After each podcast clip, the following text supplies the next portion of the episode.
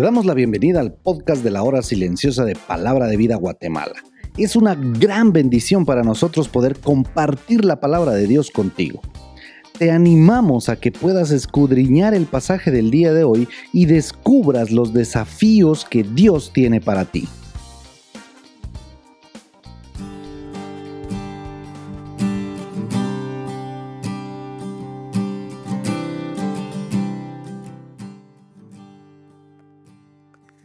Pero cuando agradó a Dios, que me apartó desde el vientre de mi madre y me llamó por su gracia.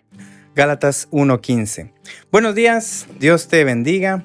Héctor Salazar te saluda y el pasaje que tenemos para estudiar hoy está en Gálatas capítulo 1, del versículo 10 al versículo 17.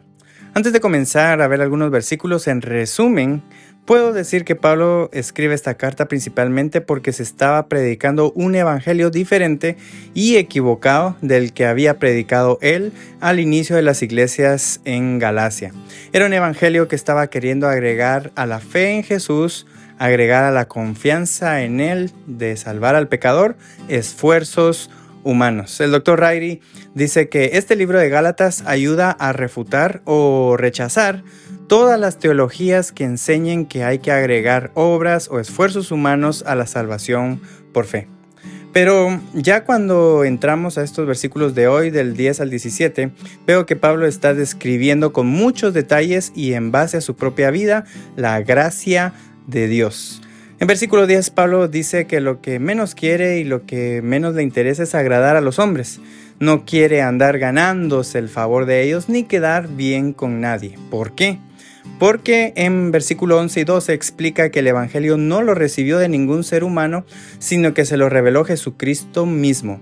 Entonces, comenzando por ahí, no le debía nada a nadie, no estaba comprometido con nadie más que con Dios y con Jesús también.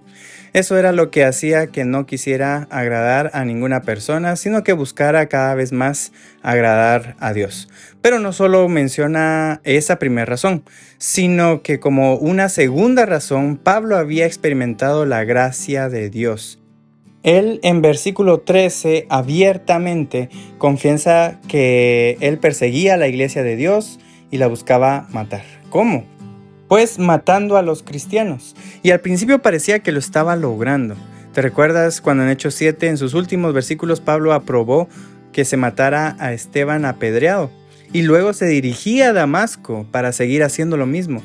Y si no es porque Jesús se le aparece y lo deja ciego, como dice Hechos 9, Pablo hubiera seguido matando cristianos. Además, Incluso esa última palabra en versículo 13 es asolar, significa literalmente destruir. Ahora, a esto me quiero enfocar. ¿Qué piensas que Dios Padre pensaría de alguien que quería destruir su iglesia? No solo eso, ¿qué piensas que Jesús pensaría de alguien que quiere matar y destruir a su novia?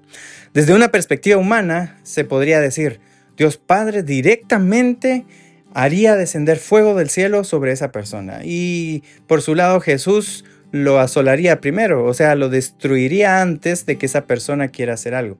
Eso sería lo lógico, sería algo justo, digamos. Pero ahí es donde está la gracia de Dios. ¿Qué fue lo que Dios Padre y Dios Hijo deciden hacer con Pablo? Versículo 15, lo aparta desde el vientre de la mamá de Pablo, lo llama para servirle, le permite seguir con vida, no lo destruye, y versículo 16 le da un nuevo propósito de vida, o sea, le encarga la tarea de predicarle a los gentiles, a un pueblo no israelita, sobre Jesús. Incluso en versículo 17 leemos sobre una especie de retiro espiritual que Pablo tuvo con Dios en Arabia antes de regresar a Damasco. Pablo en carne propia experimentó la gracia de Dios, entonces era obvio que a Pablo no le importaba agradar a los hombres. Lo que más le importaba era agradar a Dios, porque prácticamente le perdonó la vida y le dio un sentido de existir. Por eso, vívelo. Te hago una pregunta, ¿qué significado tiene la gracia de Dios para tu vida? ¿Es solo un concepto? ¿Es solo una palabra que escuchas seguido en la iglesia? ¿O es la palabra que define que no mereces vivir por ser pecador, pero Dios te dio salvación, te perdona la vida y por eso sigues viviendo. Y además te das cuenta que es la palabra que le da sentido a tu vida. Por esa palabra gracia, Pablo dijo, ya no vivo yo, mas Cristo vive en mí. Eso es lo que vamos a ver más adelante en capítulo 2 de Gálatas. ¿Y tú para quién vives? ¿Vives para Dios o vives para ti mismo y lo que tú quieres? Si vives para ti, entonces no estás viviendo la gracia de Dios. Por esa gracia, también Pablo en Filipenses 1:21 dijo que para él el vivir era Cristo. ¿Qué significa eso? Significa que lo que le daba sentido a su vida era vivir como Cristo. Realmente deseo que el pasaje de hoy haya sido un recordatorio para ti que el vivir disfrutando de la gracia de Dios es lo que le da sentido a la vida y es lo que evita que uno se decepcione de la vida y de uno mismo. Entonces, vive en la gracia de Dios y disfruta de saber el sentido de vivir.